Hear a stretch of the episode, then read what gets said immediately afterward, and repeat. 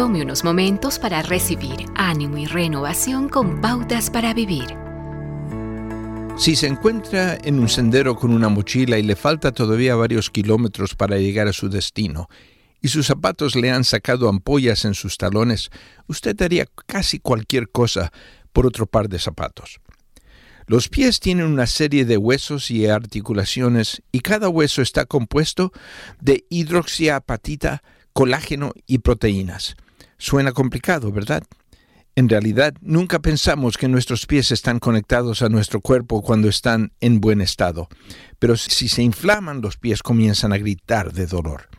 Más de 260 veces la Biblia habla sobre los pies de diferentes maneras. Se dice que los pies se le llevan al mal o a la justicia. Se habla de que Dios puso todas las cosas bajo los pies de Jesús como un signo de su dominio.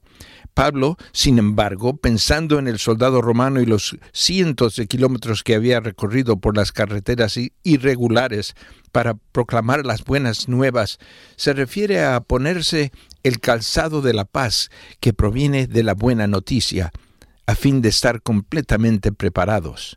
Esto lo dice en Efesios capítulo 6 y versículo 5. Tener pies que están dispuestos a compartir la buena noticia simplemente significa que usted está listo para cualquier oportunidad que se presente.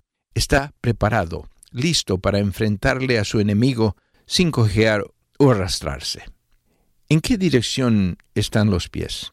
Cuando uno apunta en una dirección y el otro en una dirección opuesta, no van a ninguna parte.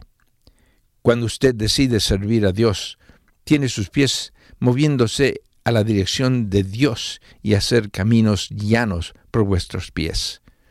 Como dice en Hebreos capítulo 12, versículo 13, para que el cojo no pueda ser inhabilitado, sino curado. Piense sobre esto. Lea la palabra de Dios. Acaba de escuchar a Eduardo Palacio con Pautas para Vivir, un ministerio de Guidelines International. Permita que esta estación de radio sepa cómo el programa le ha ayudado.